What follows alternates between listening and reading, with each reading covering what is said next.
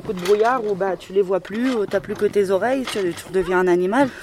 Quand tu sens un peu, tu dis putain merde là ça sent le mort, tu redeviens un peu basique quoi. T'as la vue qui s'affûte un peu plus parce que t'es toujours en train de regarder, à chercher. euh. Quand tu vois du brouillard, tu penses forcément. euh, Ah oui, quand tu passes en lisière des bois, quand t'as du brouillard, euh, des journées de pluie, tu sais que t'as 9 chances sur 10. euh, Fin d'orage aussi. Tant qu'il y a l'orage, il est pas fou, il va rester abrité comme toi, comme les bêtes, comme tout.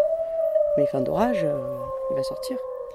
Comme Arnold Schwarzenegger, que l'on surnommait le chêne autrichien pendant ses années de culturisme l'avait promis, nous sommes de retour. Gris Gott, amis auditeurs, ce mois-ci, vous l'aurez compris, on vous parle d'un animal et pas de n'importe lequel. Vous écoutez Kikiriki, le podcast écologique, Franco-germanique, lunatique toujours et encore présenté par Elisa Mchin. et Karina Koran. Générique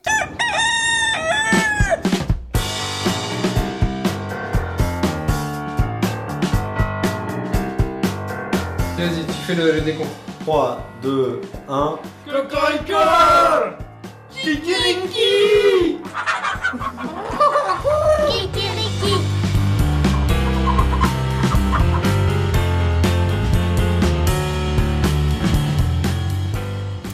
Le thème du jour, un quadrupède d'une quarantaine de kilos, capable de se déplacer presque deux fois plus vite qu'Usain Bolt, qui voit parfaitement dans le noir, qui aime chasser dans le brouillard et qui possède une gueule environ dix fois plus puissante que notre pauvre petite mâchoire d'Homo sapiens, le loup. Pour vous le présenter, nous irons dans les Alpes, là où le loup est réapparu en 1992, où nous parlerons avec les bergers et les protecteurs de l'animal. Nous parlerons aussi de ce super prédateur d'une extrême intelligence et chercherons des solutions avec notre invité, monsieur Jean-Marc Landry, spécialiste du comportement du loup et de la protection des troupeaux. Pour cette nouvelle saison, Kikiriki se transforme. Il n'y aura plus qu'un seul reportage, plus long pour aller aux profondeurs dans les méandres du sujet. Et puis, on illustre euh, ce, thème avec un conte, enfin une histoire écologique qui nous sera racontée par Agathe et Fanny. Salut à tous, merci d'être à l'écoute de Kikiriki.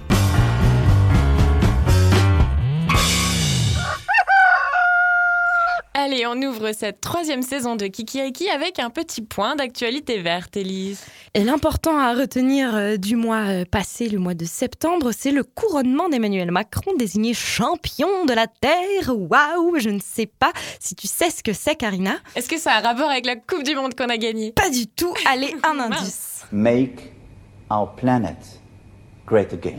Eh oui, c'est un prix décerné par l'ONU qui récompense l'action du président en matière d'environnement. Si en France on est plutôt critique sur son action environnementale, elle est très bien vue sur le plan international et on n'oublie pas non plus. Sur le climat, il n'y a pas de plan B, car il n'y a pas de planète B. Et pourtant, pourtant, on ne peut pas s'empêcher de penser à la démission de Nicolas Hulot qui fait quand même une belle tâche sur l'engagement écologique d'Emmanuel Macron. Le nouveau ministre de la Transition écologique, François de Rugy, s'inscrit dans la continuité de Nicolas Hulot. Sur un sujet au moins, celui de la réintroduction d'ours dans les Pyrénées, voulu par euh, Nicolas Hulot, un premier déplacement pour de Rugy, rayé puisque le ministre s'est rendu sur place euh, en hélicoptère. Et pour éviter les barrages de manifestants qui s'opposent à cette réintroduction, c'est également avec ce moyen de transport que devront être euh, largués sur place les deux ours dans le courant du mois d'octobre. Merci Élise. Une nouvelle rubrique pour lancer le thème principal. Agathe et Fanny nous content le garçon escorté par les loups. Je mène les loups, mène les loups, laissez donc faire. Je mène les loups, mène les loups, loin de chez nous. Un soir, un groupe de dentelières devisaient ensemble. Elle parlait des loups. Et l'une des dentelières, qu'on appelait Finette, raconta cette histoire. Le garçon escorté par les loups. Il y avait une fois un jeune garçon qui allait faire sa cour à une jeune fille avec qui il avait des prétentions de mariage. Pour aller la voir, il fallait passer un grand bois. Quand il fut à peu près au milieu, il rencontra un homme qui lui demanda où il allait. Je vas me promener, lui répondit le jeune homme. Tu n'as donc pas peur pour t'aventurer dans un pareil bois Oh bien non, je n'ai pas peur. Ah Et ils continuèrent leur route ensemble. Arrivés aux premières maisons du village, ils se séparèrent, et le jeune garçon alla chez sa prétendue. Vers minuit, il se mit en route pour revenir. Tout à coup, il entendit un sifflement sonore. Mais il n'y fit guère attention, car il était très hardi. À peine eut-il fait quelques pas qu'il se vit entouré de deux énormes loups. l'un à sa droite, l'autre à sa gauche. Leurs prunelles brillaient comme des tisons ardents. À cette vue, il fut saisi de frayeur et il doubla le pas. Les deux loups le doublèrent aussi. Il se mit à courir. Et les deux loups coururent aussi. Alors il s'arrêta, se mit sous un gros chêne, prit son tabac, bourra sa pipe, et fit prendre une allumette, espérant que les deux loups s'éloigneraient de lui en voyant du feu. Mais cela fut inutile.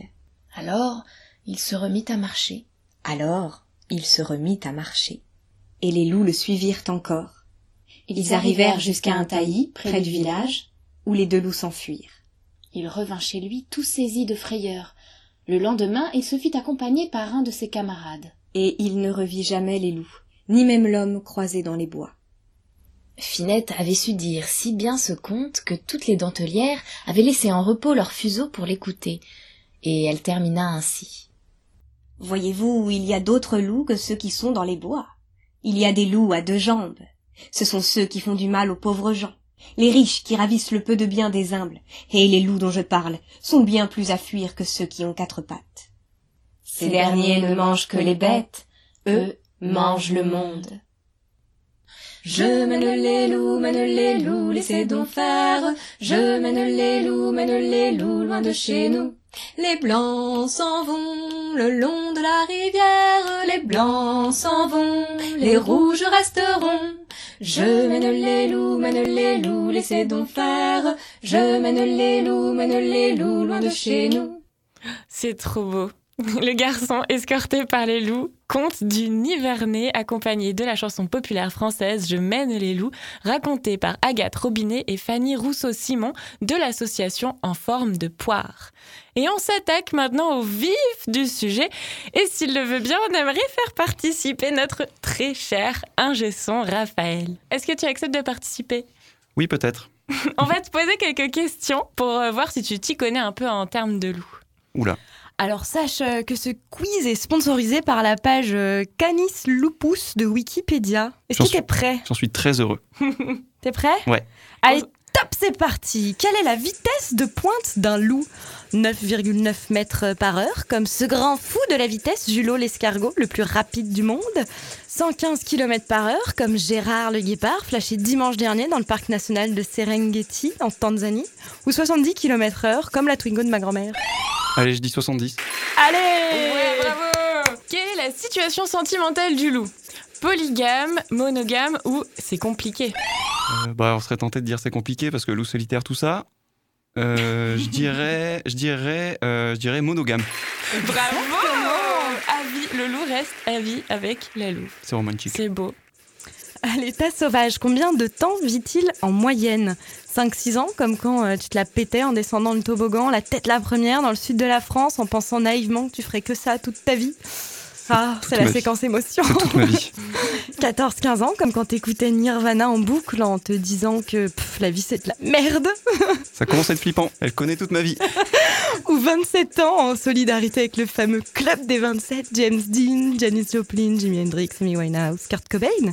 C'est aussi ton âge, fais attention en traversant la rue, Raphaël. Yes, bonne ambiance. Merci pour m'avoir fait penser à la mort directement. Euh, on est comme ça. Alors, je dirais, euh, je dirais 14. Ah, dommage. Premier échec.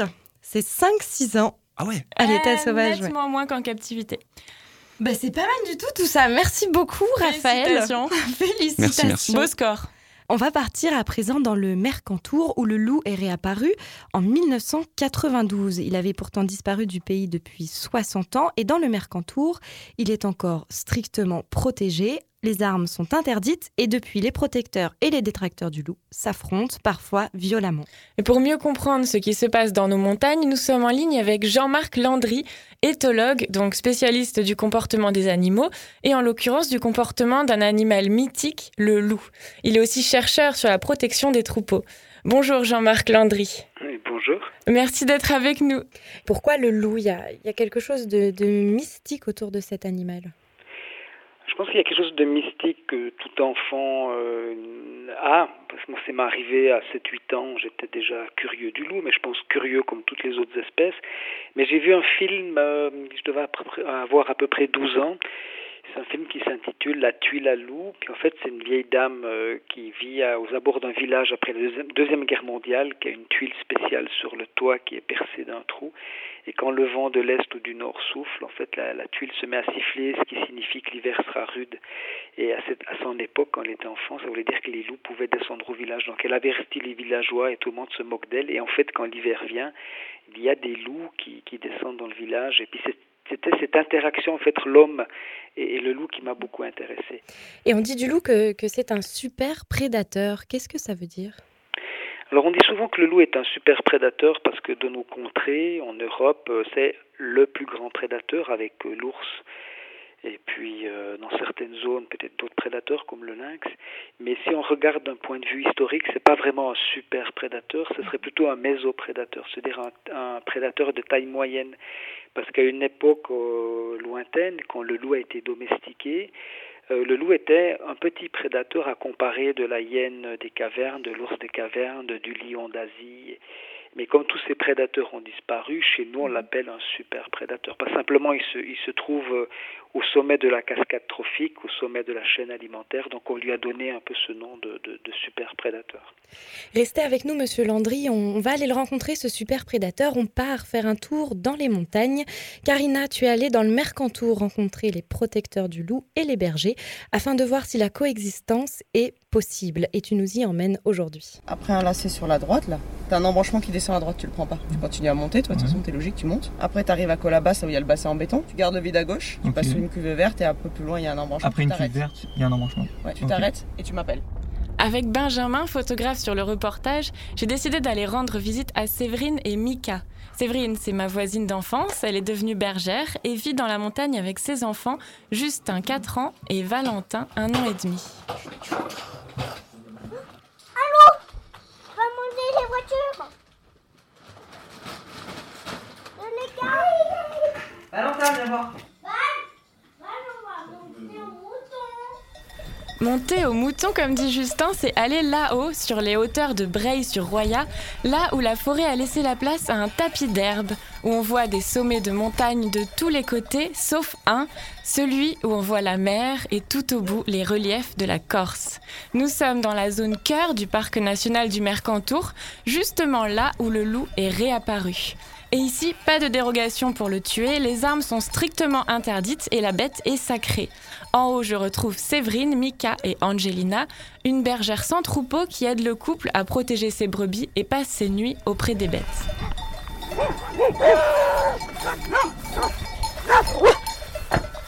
Bonjour, c'est toi qui gardes les brebis, les brebis C'est ça. Et pourquoi est-ce que tu as choisi ce métier? Parce que je trouve que c'est la vie de vivre avec les brebis dans la nature. Il n'y a rien de plus simple et de plus vrai. La toute première fois, j'ai été voir un ami berger. Il a ouvert un parc de 1200 brebis comme ça sur un plateau euh, énorme. J'ai eu envie de pleurer en fait. Ça m'a pris euh, dans le ventre et tout. Je me suis dit, je ne veux plus rien faire d'autre. Et là, maintenant, je ne saurais rien faire d'autre. Du coup, ta vie maintenant, c'est les ça. brebis. Ça serait difficile d'avoir autant de liberté, autant d'espace, de... tu vois, autant de choses. On est les rois du monde, nous, ici. Tu as déjà vécu des attaques de loups? Ah oui. Bah, je travaillais en face, là-haut, l'année dernière. J'étais sur cette montagne en face, c'était horrible. Horrible. J'en ai retrouvé sur la route. Il me les avait jetés d'en haut. Je suis partie le matin, c'était éclaté sur la route. C'est vraiment difficile à vivre, quoi. Faut...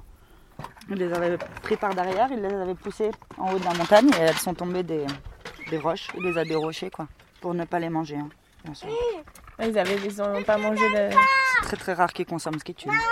Ça, c'est le meilleur des cas, ça. On est content. On se dit au moins, elle n'est pas morte pour rien. Mais quand ils te les sans les bouffer, là, t'as les boules.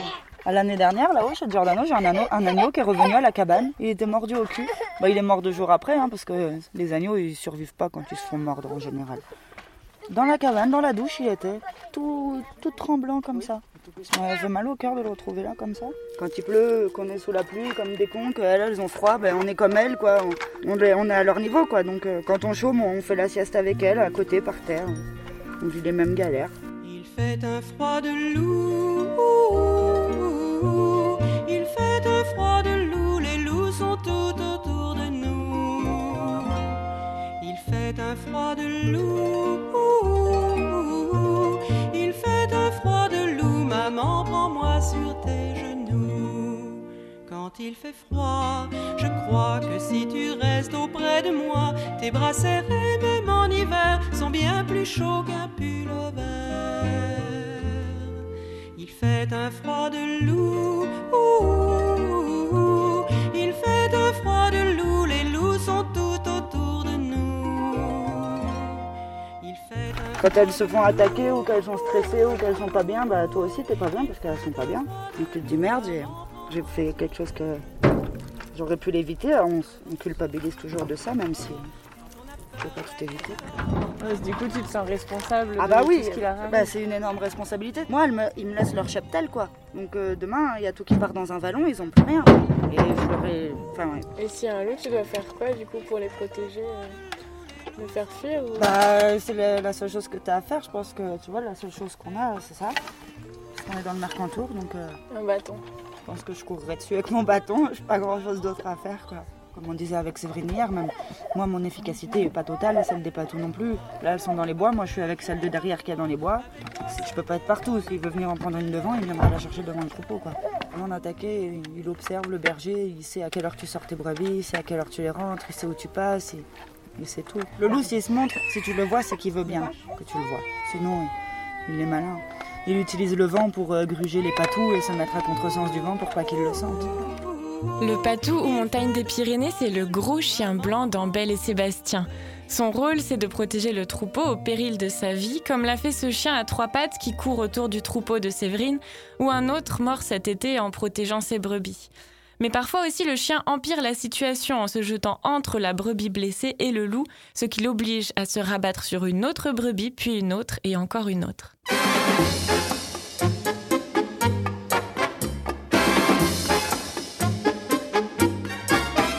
Connais-tu l'histoire que me racontait ma nounou?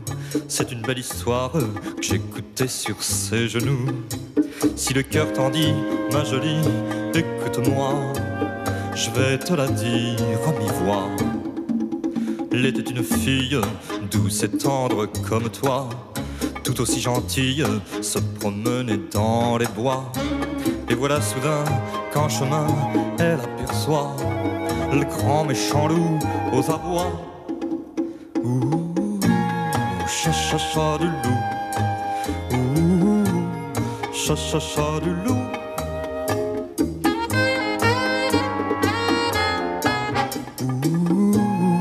Cha cha cha du.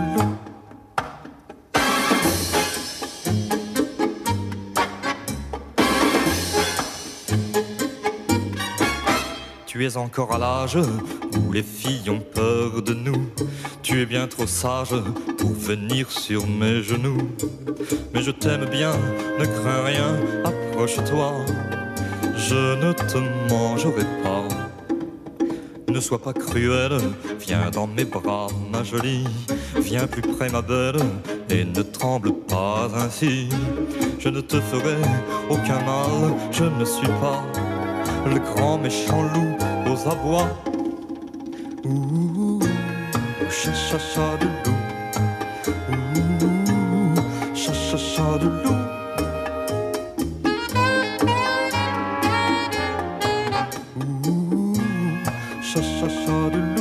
Gainsbourg, le cha-cha-cha du loup. Kiriki, moi, ça me fait penser à un truc japonais, genre un film de Miyazaki.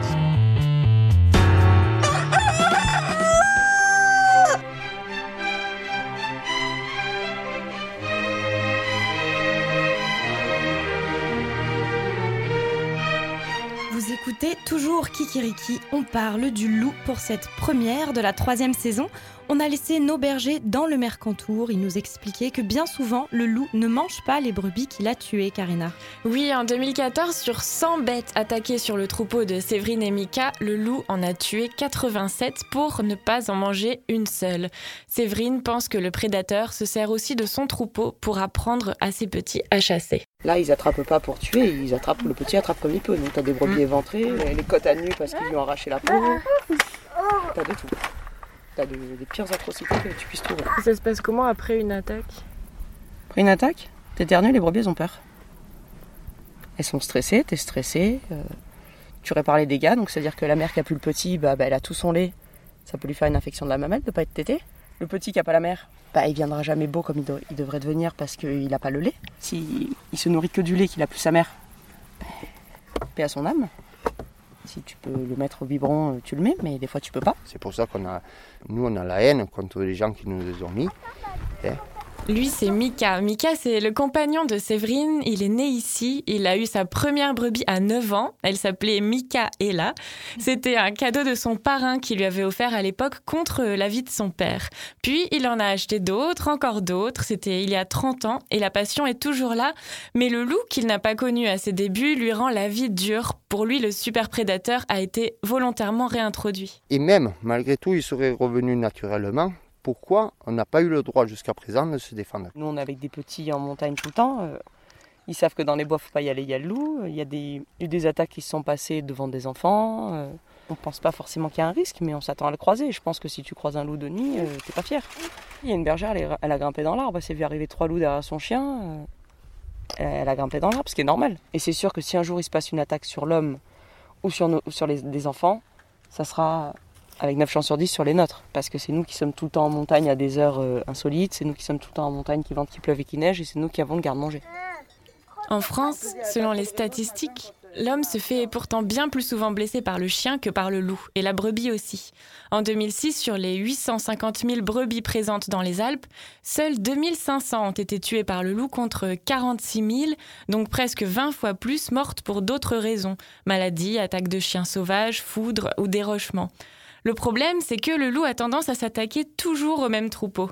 Alors, quelles solutions peuvent permettre la cohabitation? Bah, les patos, c'est ce qu'il y a de d'établi, quoi, c'est limite obligatoire.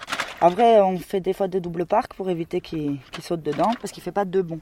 Je sais qu'il y en a qui allument des feux, il y en a qui mettent des radios, tu sais, des radios qui parlent la nuit pour qu'il y ait une voix humaine qui tourne, mais ça, ils s'y habituent. C'est comme un rat de laboratoire, le loup. euh, Quand tu as mis plein de pièges, euh, le rat il va essayer toujours de déjouer pour arriver à son morceau de fromage. Le loup, c'est ce qu'on fait.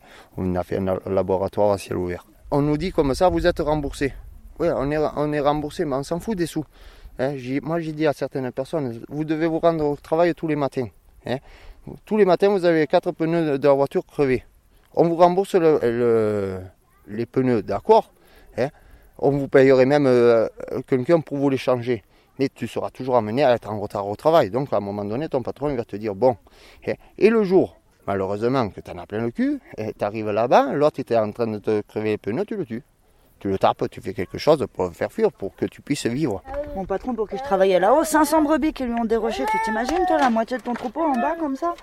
Les mecs, ils arrêtent, ils se mettent la corde au cou, moi je comprends. Hein. Et Giordano, en face, lui, il, est- il voudrait arrêter, hein, parce qu'il en peut plus. Il avait un troupeau magnifique en Upra, avec que des pures races. À cause du loup, bah, petit à petit, ça a été décadent. Quoi. Et du coup, t'achètes pas des belles brebis quand tu sais que tu te les fais bouffer. Ça se joue aussi sur ton travail, quoi. Tu penses beaucoup, toi, au loup? Bah ici, j'arrête pas. J'arrête pas. J'ai eu mon copain au téléphone hier, je lui dis j'ai jamais gardé autant stressé. Parce que ici, je sais qu'il y est. En fait, je... Mika, je, je le connais depuis l'année dernière. Du coup, je, je l'ai eu au téléphone encore cet été et tout. Je sais qu'ils sont attaqués souvent. Je sais qu'il est ici. Donc du coup, c'est déjà tu te sens épié tout le temps. T'as l'impression qu'il te regarde partout. Tu te dis à n'importe quel moment, il va me sortir des bois, quoi. Mais c'est bien parce que plus tu l'attends, plus t'attends à le voir et moins tu le vois. Alors, alors je l'attends. Voilà. Je suis un loup qui jadis était très méchant, mais qui par malheur un jour s'est cassé les dents. Sur une grand-mère solide comme un roc, tout est à l'envers, c'est une triste époque. J'étais loup méchant, je suis maintenant gentil chien. Elle me promène et je lui mange dans la main. Si je ne file pas droit ou bien si j'ai tort, tout est à l'envers, c'est elle qui me mord. Jean-Marc Landry, euh, les, solutions dont parle Angelina à la fin de, ce reportage, elles sont, elles sont nécessaires? Est-ce qu'elles sont suffisantes? Est-ce que- Qu'est-ce que vous en pensez? Si les protections sont suffisantes. euh, Bon, le reportage est intéressant parce qu'on entend euh, beaucoup de choses. Il y a beaucoup de témoignages, il y a aussi beaucoup de croyances. Il ne faut, pas penser que le loup est derrière chaque arbre en train d'attendre qu'il y ait une vulnérabilité au niveau du troupeau. Après, nous, avec le travail qu'on fait, on est depuis plusieurs années avec les éleveurs et les bergers pour partager en fait notre savoir et nos connaissances. Et on essaye de trouver des outils ou des solutions en partenariat avec l'éleveur et le berger. Ça veut dire que c'est pas le scientifique qui vient dire comment ces gens doivent travailler, mais en fait c'est de confronter nos connaissances et de construire une protection ensemble. Et si nous arrivons à construire une protection ensemble, on est beaucoup plus efficace. Parce que moi, j'arrive pas qu'avec des théories, puisqu'on fait beaucoup de pratiques. Et en fait, l'éleveur ou l'élberger, quand j'arrive avec quelques idées, lui comprend tout de suite parce qu'il connaît son territoire. Il est né sur son territoire, il y vit. Donc on est beaucoup, beaucoup plus efficace de travailler de cette manière-là. Et juste pour terminer sur ce passage-là, avec la connaissance que nous avons acquise depuis ces nombreuses années sur, euh, sur le facteur loup, sur la biologie du loup, je pense qu'on ira de plus en plus vers une diminution des dommages, vers un apaisement du conflit. Mais on ne pourra jamais arriver à zéro dégâts, hein, c'est impossible. Mais ce qui est intolérable pour un, un éleveur ou pour un berger, c'est les cas de surplus killing, c'est-à-dire que le loup tue beaucoup plus qu'il peut consommer et en fait, euh, on a une perte euh, chez, les brebis ou les agneaux avec toutes les conséquences qui sont intolérables. Et c'est ça, c'est vraiment la base du conflit, c'est ce, phénomène de surplus killing. Par rapport à ce phénomène, justement, euh, vous avez utilisé le mot croyance et il y a beaucoup de, désinformation, j'ai l'impression, enfin j'ai l'impression sur le terrain par rapport à ce sujet. Euh, au niveau du surplus killing, les bergers expliquaient par exemple euh, avec la présence de loups devenus hybrides qui seraient mi-loup, mi-chien et qui du coup tueraient euh, pour le plaisir. Est-ce que c'est une réalité? C'est très intéressant parce qu'on a une notion là humaine de plaisir. Un loup ne tue pas pour par plaisir en fait. C'est des comportements qui sont souvent génétiques, c'est-à-dire innés, avec des patrons moteurs. Donc les patrons moteurs sont des comportements qui sont hérités génétiquement, qui sont mis les uns après les autres. Et typiquement, ce qui se passe dans le surplus killing, c'est que tant que vous avez du mouvement, l'animal reste enclenché, donc j'utilise bien le, terme enclenché, sur le mode tuer et ne peut pas passer au prochain comportement qui est la consommation de la proie. Est-ce que cette hybridation entre le loup et le chien pourrait être une partie de l'explication aussi Est-ce que c'est une réalité? Alors, la, réalité, il n'y a pas d'hybridation entre loup et chien. Ça, c'est des éleveurs euh, euh, qui ont mis ça en place, qui ont raconté. Euh, sincèrement, c'est une croyance. C'est des lobbies, il faut être très clair. Toutes les études scientifiques européennes montrent clairement qu'il y a très peu d'hybridation en Europe. L'hybridation a toujours existé entre le loup et le chien, mais qu'il est très faible, très très faible. Donc ce n'est pas un problème d'hybridation. En revanche, ce qui est intéressant, c'est que quand on n'arrive pas à expliquer un comportement, on va le mettre sur le dos euh, de quelque chose d'une croyance qu'est l'hybride, par exemple. Et en Allemagne, justement, euh, où le loup est, est revenu au début des années 2000, est-ce que vous pouvez nous parler un petit peu de la situation en Allemagne? Alors en Allemagne, c'est une situation qui est intéressante parce que le loup est arrivé sur la frontière polonaise depuis les, plaines polonaises. C'est une région qui s'appelle le Lausitz, mhm. dans les terrains militaires. C'était assez drôle hein, parce qu'on s'attendait pas à avoir des loups dans des terrains militaires. Et il y a eu, bien sûr, il y a eu des conflits. Hein. Dès que les loups ont commencé à attaquer les troupeaux, il y a eu des conflits. Mais ce qui est intéressant, c'est que l'État a tout de suite mis en place déjà un bureau pour étudier les loups, mais ils ont fait beaucoup d'informations. Donc ils ont réussi à apaiser la situation en faisant beaucoup, beaucoup, beaucoup, beaucoup d'informations. Et bien sûr, c'est aussi des zones qui sont protégées où les éleveurs sont payés pour l'entretien. Donc c'est clair qu'il y avait aussi moins de débats de dire ben le loup est là, euh, qu'est-ce qu'on fait? Dire bon ben, les autorités disent ben puisqu'on vous paye pour faire de l'entretien, vous n'avez pas le choix que d'accepter le loup.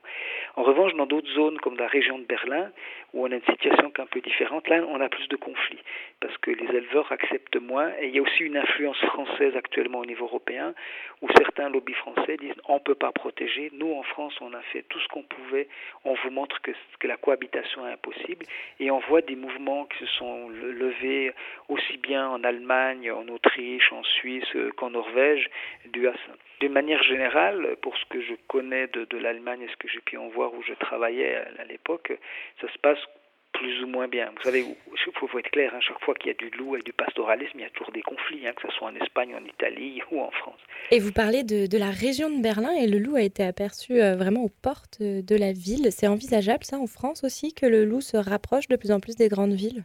Le loup peut, peut en France coloniser tous les types de milieux puis se rapprocher euh, de villes, hein, c'est pas pas un problème. Hein. Tous les grands prédateurs peuvent s'approcher des grandes villes. Hein. Dans certains pays, c'est le tigre. En Inde, par exemple, que vous avez de la nourriture qui s'approche des villes, c'est pas du tout parce qu'il est intéressé par l'humain ou quoi que ce soit, hein, parce qu'on a entendu d'une possible attaque sur l'humain, j'y crois beaucoup moins. Mais on le voit aussi en hiver dans certaines zones où les chevreuils s'approchent des villages ou s'approchent d'habitations, où le lynx peut arriver aux abords du village pour euh, tuer un animal.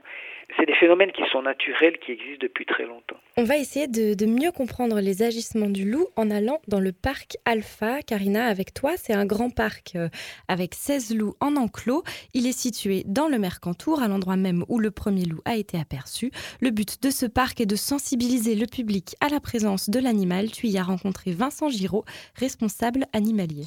Oui, mais le loup du parc Alpha ne se comporte pas vraiment comme le loup sauvage. Comme le dit Vincent, ici, il a le gîte et le couvert.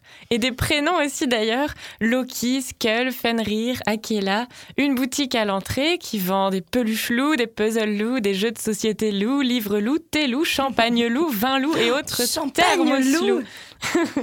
Mais il y a quand même certains points communs entre les loups sauvages et certains loups du parc Alpha. Vincent Giraud. Bah, du coup, le loup qui est en France, donc italien, à peu de choses près, en fait, c'est le même loup que celui qu'on a sous les yeux, là, mais euh, légèrement plus petit. C'est-à-dire que le loup gris d'Europe, il est donné pour 40 à 50 kilos, alors que le loup italien est donné pour une trentaine de kilos.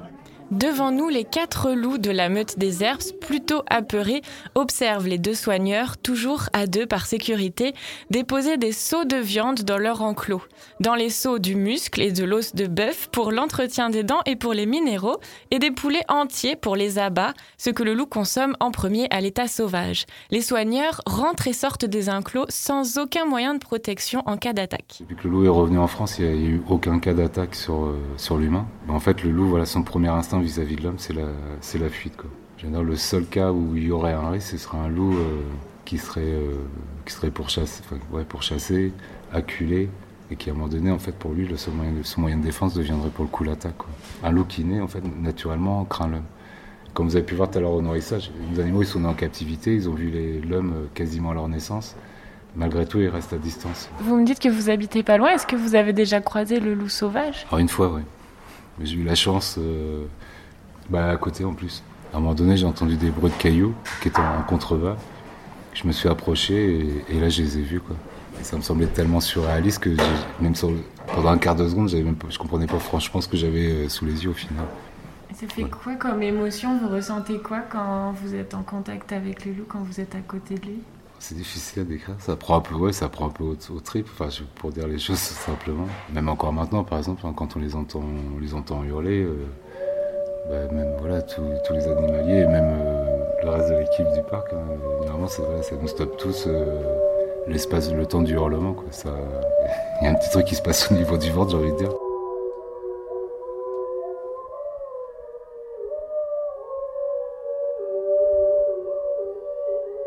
votre relation avec, euh, avec les loups ici, c'est quoi comme relation? Enfin, Je prends un exemple, voilà, cet hiver, on a perdu, euh, on a perdu donc, Thor, c'était le mâle alpha d'une des meutes. J'avoue, quand on l'a, bah, quand il est mort, bah ouais, au fin de compte, ça m'a fait tout drôle. Quoi. Mais je pensais pas que ça m'aurait autant atteint. Quoi. Pour Vincent, il faut absolument protéger le loup. D'abord pour son nombre restreint, on estime qu'il y a moins de 500 loups sur le territoire, l'effectif n'est donc pas encore stable. Et ensuite pour son rôle dans la régulation des espèces, il évite le surpâturage et la surpopulation de certains herbivores. Depuis le retour du loup par exemple, le nombre de mouflons aurait diminué dans le Mercantour, augmentant la quantité de chevreuils, de lapins et de chamois. Par contre, selon Vincent, il se pourrait que certains loups deviennent de plus en plus paresseux et se spécialisent dans l'attaque de troupeaux. Mais pour en être sûr, il faudrait des études sur le sujet et ça manque en général sur le loup. Mais pourquoi le loup mange-t-il si peu quand il attaque le troupeau? Vincent et moi continuons la discussion près d'un ruisseau. Ça s'explique par le fait que quand une meute de loups va chasser une proie sauvage, et voilà, il y a une montée d'excitation, montée d'adrénaline, jusqu'à temps que la bête euh, soit tuée. Et en fait, une fois que la bête est morte, euh, bah, l'état d'excitation redescend, le taux d'adrénaline redescend. Et là, bon, bah voilà, ils vont se mettre à la consommer. Et en fait, le problème, c'est que quand ils attaquent un troupeau, l'état d'excitation euh, dans lequel est le troupeau au moment de l'attaque fait qu'en fait que le mouvement incessant des, moutons, enfin des animaux domestiques, en fait entretient cet état d'excitation et effectivement, malheureusement, ils vont tuer probablement plus que ce qu'ils ont besoin. Par contre, à la différence, enfin, en règle générale, la différence avec un cas d'attaque de chien sur troupeau, c'est que malgré tout, le loup, il va toujours prélever un minimum.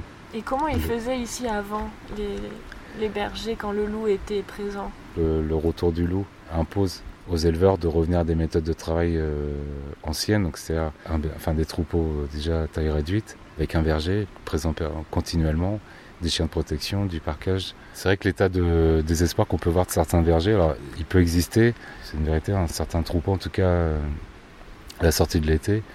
Euh, des fois on subit euh, des fois une soixantaine, voire 70, voire peut-être même parfois plus cas d'attaque. effectivement là on peut comprendre que le, que le berger à la sortie de l'été soit complètement, complètement excédé. Moi j'aime la montagne, je vois mal la montagne sans, sans berger. Et voilà, mais j'aime le loup aussi et je pense que voilà, il y, a moyen de trouver un, terrain d'entente et puis de la cohabitation, euh, faire en sorte que tout le monde, euh, tout le monde trouve sa place. Je t'aime mon loup, mon gros loup, mon petit loup. Je t'aime mon loup, mon gros loup, petit loup. On dit que t'es mauvais, c'est pas vrai, c'est pas vrai. On dit que t'es mauvais, c'est pas vrai, pas vrai. Pareil que t'es méchant, c'est navrant, c'est navrant. Pareil que t'es méchant, c'est navrant. Merci Karina pour ce beau et long reportage dans le Mercantour. On sent bien les deux visions euh, du loup, deux visions totalement opposées l'une de l'autre. Il divise un peu entre euh, la haine d'un côté et l'amour de l'autre. J'ai plutôt l'impression qu'il y a de l'amour des deux côtés, mais pour deux bêtes condamnées à être ennemies par euh, le destin de la chaîne alimentaire. Entre la brebis et le loup, on a du mal à imaginer une cohabitation sereine possible, monsieur Landry. Oui, euh, est-ce qu'il y a une cohabitation possible? Je ne suis pas du tout d'accord avec les conclusions, avec vos conclusions, parce qu'en fait, euh, euh, on peut on peut amener le pastoralisme et le loup à, à cohabiter. C'est ce que moi j'appelle toujours la voie du milieu. Je pense que les médias et qu'on construit quelque chose, on aime beaucoup mettre les, les oppositions. Mais je travaille depuis très longtemps avec des éleveurs et des bergers.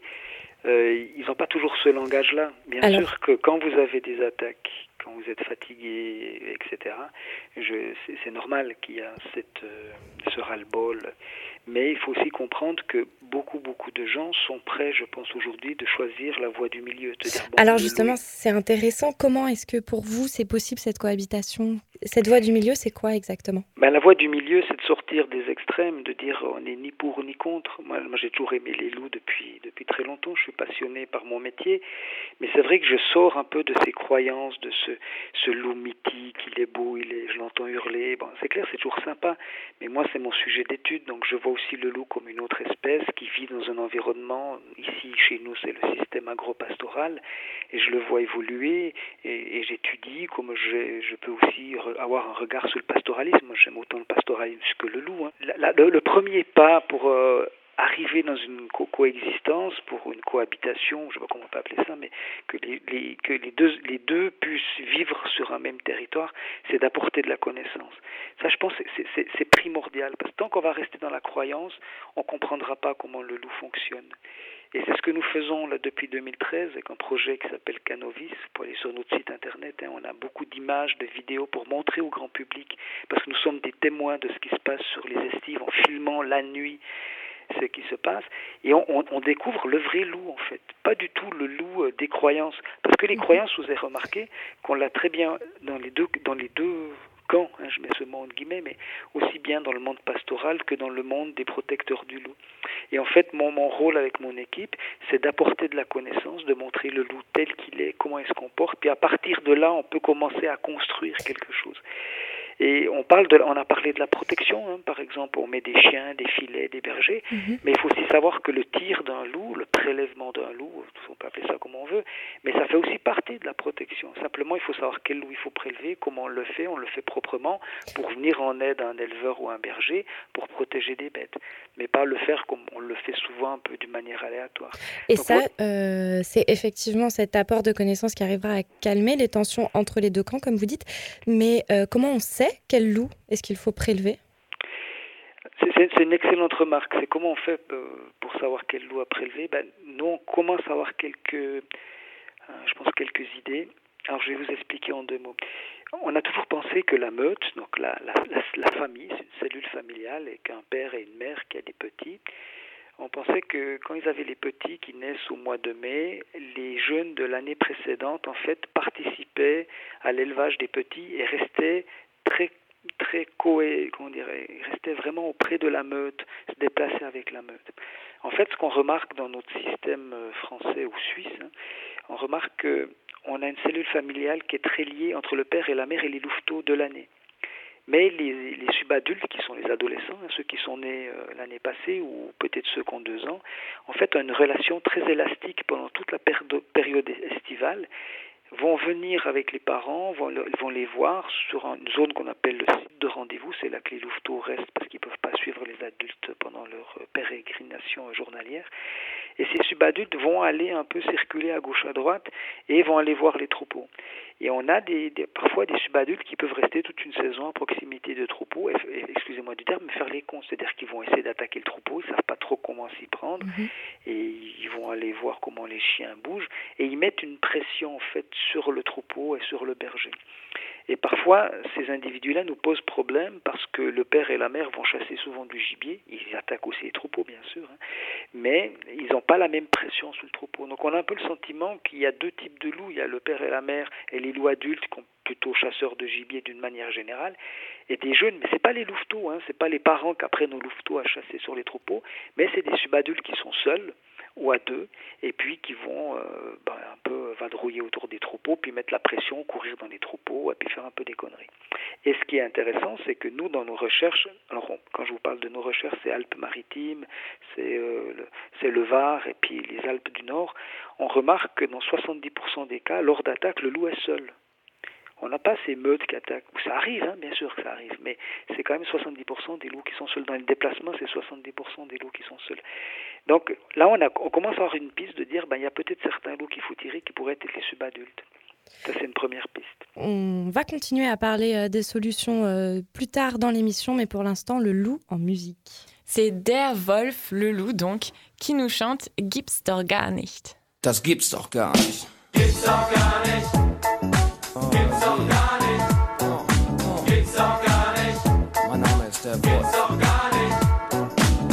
Steh in der Disco und denke, gibt's doch gar nicht. Waren die Frauen eigentlich schon immer so tranig? Ich hab's satt, immer der Blödmann zu sein, der auf euch zugeht. Ich fang mir keinen Korb mehr ein. Ich lass es einfach sein, auf euch zuzugehen. Das fällt mir nicht leicht, doch ihr müsst mich verstehen. Ich mach mir doch nicht zum Affen, ihr müsstet es so raffen. Auch ohne zu paffen unterscheide ich mich von allen Laffen. Doch okay, ich muss der Frauenwelt eines zugestehen. Die meisten Männer sind echt Männer, das hab euch gesehen. Dann kann man auch verstehen, warum die Frauen sich so benehmen. Warum sie in der Ecke stehen, anstatt auf Männer zuzugehen.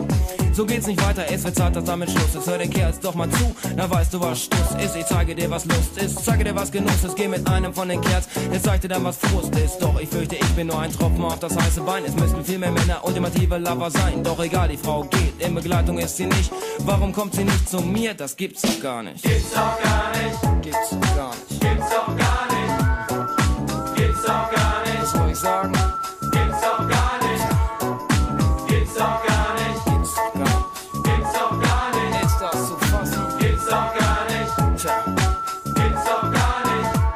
Ich sitze in der Bahn nach Hause und denke, gibt's doch gar nicht. Drei Mark für eine Fahrt, keine Frage, die spar ich und das bei dem Service. Man darf noch nicht mal rauchen und macht man das dann doch, fängt der Fahrer an zu fauchen. Wie schon gesagt, ich bezahl einfach nicht. Schlecht ist dann natürlich, wenn man mich dann anspricht.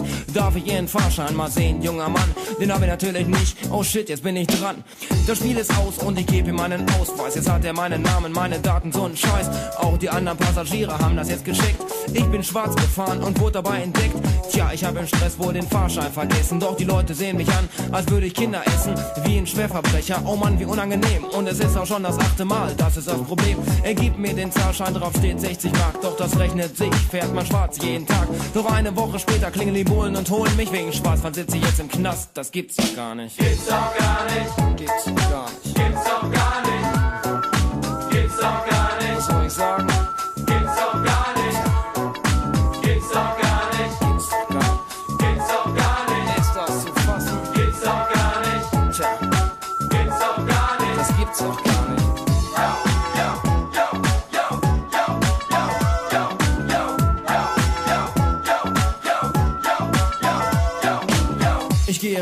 Und denke, gibt's doch gar nicht. Ich gucke mir unsere Umwelt an und frage mich, wozu plane ich? Ob Allez, c'est le moment détente de l'émission, le moment où on s'évade. Enfin bon, pas tant que ça cette fois-ci, parce qu'on va dans une grande ville, une grande ville française, au milieu de l'agitation des gens et des voitures. C'était un bon boxeur, il boxait, il travaillait à la mairie, il était bien. Tous ses, tous ses frères, ils sont morts. C'est normal que j'ai cassé le moteur, je l'ai entretenu pas là. On est où, Bastien? On est Courbelzins, Et on va où? Au vieux port frère. pour ce bel accent naturel.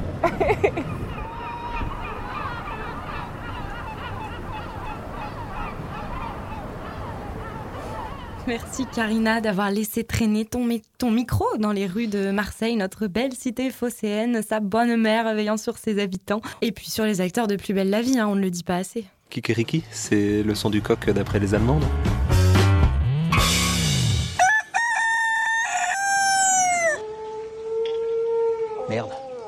Qu'est-ce qu'il y a Vous avez entendu Quoi, le loup Oh, c'est la vacherie, ça. Mais qu'est-ce qu'il y a Vous avez peur des loups, vous, maintenant Je croyais que c'était vos potes. C'est pas ça, mais ils ont une femelle blessée. Une adulte de 12 ans qui a fait une chute après un éboulement. Elle a la patte cassée et le bassin dévié. Mais qu'est-ce que vous nous chantez Vous êtes marteau Il vient de le dire. Et qui ça Le loup, vous avez entendu comme moi. Attendez, vous entendez une bestiole qui gueule et vous pouvez dire son nom, son âge, est-ce qu'elle a bouffé le midi Vous nous prenez pour des tartes ou quoi J'ai pas bien entendu si elle marchait tordue ou si elle boitait. Bon, quand vous aurez fini, vous pourrez peut-être vous occuper de nous. Attendez, taisez-vous Ah oui, il y a une fracture. Allez, j'y vais. Je suis druide, et les druides, il y a deux, trois trucs, c'est comme ça et pas autrement. Par exemple, les loups, ça passe avant le reste. Deux jours, deux nuits, qui gèle ou qui vente, point final. Merlin dans Camelot. Allez, parlons peu, parlons bien, parlons solution. Vous avez intérêt à trouver une solution vite fait, hein? Sinon, il va y avoir de la viande sur les murs.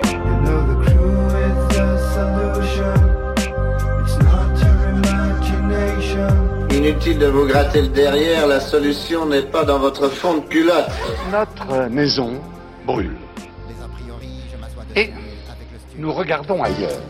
Je vous promets que si vous nous aidez, je m'engage à intervenir personnellement auprès du Premier ministre de la France, Monsieur Georges Pompidou, pour que l'on trouve une solution à l'amiable. Monsieur Landry, on a vu plusieurs solutions dans le reportage, toutes efficaces mais imparfaites. Selon les bergers, euh, les chiens euh, posent aussi des problèmes et ne permettent pas. Enfin, en fait, rien ne permet vraiment euh, de sauver toutes les brebis. Il y a toujours quand même des attaques. Est-ce qu'il y a, d'autres endroits, peut-être, où des, des bergers ont trouvé d'autres solutions qui pourraient être plus efficaces? En fait, la protection d'un troupeau est complexe parce qu'il y a beaucoup de facteurs qui rentrent en ligne de compte. Il y a le travail du berger, il y a la taille des troupeaux, il y a la sélection des chiens. Et il faut reconnaître qu'en France, on a, un, on a aujourd'hui, je trouve, un problème de sélection des chiens. Et sur des troupeaux qui sont protégés, on voit que les chiens ne fonctionnent pas correctement. Et ce qui est un peu dommage, c'est que souvent les éleveurs et les bergers sont un peu seuls face à ça, parce qu'eux, ils font ce qu'ils peuvent. Et ce qui est assez paradoxal, c'est que notre société veut du loup en France, mais en fait, l'État aide, hein, bien sûr, l'État va payer des chiens, va payer des clôtures, mais il n'y a pas assez de suivi. Alors aujourd'hui, avec le nouveau plan national loup, l'État a, mis en place un réseau en fait d'éleveurs qui vont donner des formations et qui pourront faire des suivis. Donc il y a vraiment une conscience au niveau de l'État de, de savoir comment euh, on va aller dans la sélection du chien. Mais ça, c'est fondamental. On doit réapprendre à vivre avec ces chiens, mais on doit aussi trouver le chien qui est adapté à nos territoires. Est-ce que le, le, patou, qui est le chien euh, qu'on voit le plus euh, en ce moment, n'est finalement pas le chien le plus adapté à ce rôle? Alors c'est une hypothèse que nous avons émise dans notre recherche, c'est que le patou est un chien qui fonctionne bien avec le puma, avec l'ours, avec le coyote, mais il est possible qu'avec le loup, il, il, fonctionne un peu moins bien. Pourquoi? Et parce qu'il est, c'est un chien qui est purement dissuasif, qui est peu apte au combat. Alors quand je dis le chien, il y a plusieurs lignées. J'ai vu des lignées de patous qui fonctionnent très bien, qui sont des très bons chiens. Mais je pense qu'on doit aller vers une nouvelle sélection de chiens, essayer d'autres lignées de chiens et d'autres races de chiens, puis avoir être beaucoup plus strict. Le fait d'avoir des chiens sous le troupeau, c'est une chose, mais c'est le meilleur outil. Hein. C'est ce que j'allais vous demander. Pour vous, le chien, c'est la solution principale, le plus important? Le chien de protection n'est pas la solution. Dans, dans beaucoup de régions des Alpes, c'est une des solutions, bien sûr, mais quand vous travaillez dans le grand est de la France ou peut-être dans le massif central, où vous faites de l'allotement, ça veut dire que vous avez un troupeau que vous avez séparé en petits groupes. Donc là, il y a une gestion qui est complètement différente où le chien ne peut pas rentrer dans ce système-là parce qu'il faut deux chiens par troupeau. Donc euh, on a des éleveurs qui ont 15 lots différents, ça ferait 30 chiens, donc vous allez passer votre journée à simplement nourrir les chiens. Et là, on peut faire quoi du coup? Alors dans, dans, le Grand Est de la France, on a beaucoup d'espoir pour travailler avec la clôture. Hein. Et là de nouveau, la clôture, on a construit des clôtures aujourd'hui, on a fait évoluer des clôtures euh, pour pas que le bétail sorte des enclos, hein, mais pas pour que le prédateur rentre. Donc il faut réapprendre aussi à comprendre comment un prédateur passe un enclos, passe une clôture électrifiée, comment il, il réagit par rapport à l'électrification. Angelina après, disait qu'un loup ne faisait pas deux bons, une double clôture, c'est une solution aussi? Alors ça dépend comment vous mettez vos doubles clôtures. Ça peut être une solution, mais il faut comprendre que quand vous avez un travail de berger et puis qui fait déjà son parc de nuit dans des milieux qui sont difficiles, dans des rochers, de la rocaille, euh, des fois le double parc n'est pas la solution parce qu'il ne peut pas le mettre. Les bergers, quand je leur ai parlé, ils me disaient tous qu'ils avaient l'impression d'être eux en voie de disparition et que finalement euh, personne ne voulait les aider, voire euh, les voir disparaître. Et est-ce qu'il y, y a quelque chose concrètement de plus qu'on peut faire pour, pour les aider dans cette situation? Je pense qu'ils ont raison. Hein, c'est qu'avec la mondialisation, et ça, ça n'a rien à voir avec le loup, euh, le, le, monde pastoral est en train de disparaître en France. Ça fait partie de notre culture, mais c'est pas c'est pas l'État, c'est pas le loup qui fait vraiment disparaître le pastoralisme. Je pense que le loup aujourd'hui est en train de mettre euh, un phare justement sur ces métiers qui, qui sont en train de, de s'effacer. Et du coup, et, concrètement, qu'est-ce qu'on peut faire pour les aider de plus? Ah, Moi, je pense que on, on doit commencer à réfléchir euh, premièrement, c'est notre relation à la nourriture. Parce que ce berger que vous avez interviewé, c'est ce couple de bergers crée la meilleure nourriture que vous pouvez avoir. Ils sortent pour si on est carnivore, bien sûr. Hein. Mais quand vous sortez un agneau qui a passé toute l'estive en montagne, cette nourriture, vous ne pouvez pas trouver plus sain. Un agneau a mangé de l'herbe en montagne, donc vous sortez une nourriture saine. Et en fait, ces éleveurs, ces femmes et ces hommes, ces bergers, ces bergères, en fait, vous montrent qu'ils qu qu travaillent sur un terroir, un territoire qui sort une nourriture saine. Et on doit les soutenir en achetant des produits locaux. Et il faut sortir de cette globalisation, mondialisation de la nourriture, ou excusez-moi du terme, mais on vous vend de la merde. Et à l'opposé, ben, ces gens-là qui sont en train de disparaître sont des gens passionnés qui travaillent sur un produit qui est le meilleur au monde. Vous pouvez pas trouver mieux. Et par rapport aux solutions, euh, j'ai trouvé un spécialiste du loup qui proposait une solution particulière. Je ne sais pas si vous le connaissez, il s'appelle Antoine Nochi. On l'écoute. Ça fait 25 ans que je propose les mêmes choses. On fait un piège, on l'attrape, on y met un collier et on le relâche. Ça sert à trois choses. Ça sert à un point de vue savoir qui permet d'éclairer les débats et d'éclairer les prises de décision. Ça sert à le conditionner dans un rapport de violence sur un franchissement de limites territoriales et d'usage du territoire, chose qu'ils comprennent très bien parce qu'ils le font toute la journée entre eux et avec les ours et les machins et les bidules. Et troisièmement, ça permet d'avoir, à partir des informations produites, du signal donné, ça permet d'avoir une information sur ce qui va se passer, sur comment ça va se passer. Donc les loups capturés porteraient donc un collier GPS qui apporterait beaucoup de connaissances pour mieux comprendre le loup et qui pourrait apparemment le dissuader de se rapprocher des éleveurs. Qu'en pensez-vous, Jean-Marc Landry? Alors Antoine Nochi parle de différentes notions. La première notion de capturer du loup pour avoir des informations et lui placer un collier GPS, je pense que c'est une excellente idée. Parce qu'on a besoin de connaissances. On a besoin d'apprendre à connaître le loup et de, trans, de transmettre aussi cette information aux bergers et puis aux éleveurs.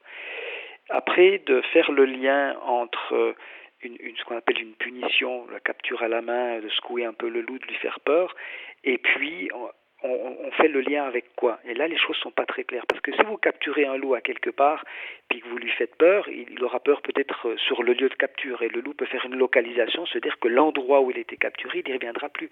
Mais comment vous lui faire comprendre que c'est le, le troupeau qui l'a puni? Et là, je pense qu'il y a un manque de connaissances pour beaucoup sur comment fonctionne le principe de l'apprentissage. Et ça, j'y crois pas du tout. De faire du, ce, que, ce que Antoine Nochi propose, c'est du catch and release, si j'ai bien compris. Mm -hmm. C'est-à-dire qu'on capture un loup, on lui fait un peu peur, on le capture aux abords des troupeaux, puis il n'y viendra plus. Toutes les expériences sur les ours que je connais, qui ont été faites en Slovaquie, par exemple, en Slovénie, montrent que c'est des systèmes qui ne fonctionnent pas. Moi, je, je pense qu'il faut vraiment arriver sur de la protection traditionnelle et avec les nouveaux outils, comme nous, ce qu'on essaie de développer, c'est des colliers répulsifs qu'on met sur les brebis, mmh. capables de détecter un stress, et là de punir le loup avec des idées qui permettraient de créer un apprentissage où le loup comprend bien que c'est la brebis qui l'a puni et pas autre chose. Et bien, ce sera le mot de la fin. Merci beaucoup, Jean-Marc Landry, d'être resté avec nous par téléphone jusqu'à la fin de l'émission. Je rappelle que vous êtes éthologue, spécialiste du comportement du loup.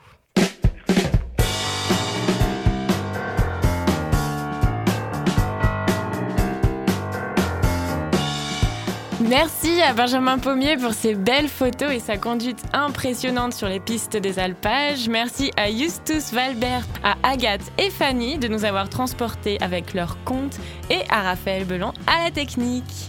Suivez-nous sur les réseaux sociaux, commentez, partagez Kikiriki, le podcast. K-I-K-E-R-I-K-I. Ce magazine environnement a été réalisé avec de l'électricité renouvelable, à pied, à vélo et en transport en commun. Les journalistes ont été nourris localement, sans colorants, pesticides ni conservateurs. Salut à tous et à bientôt dans...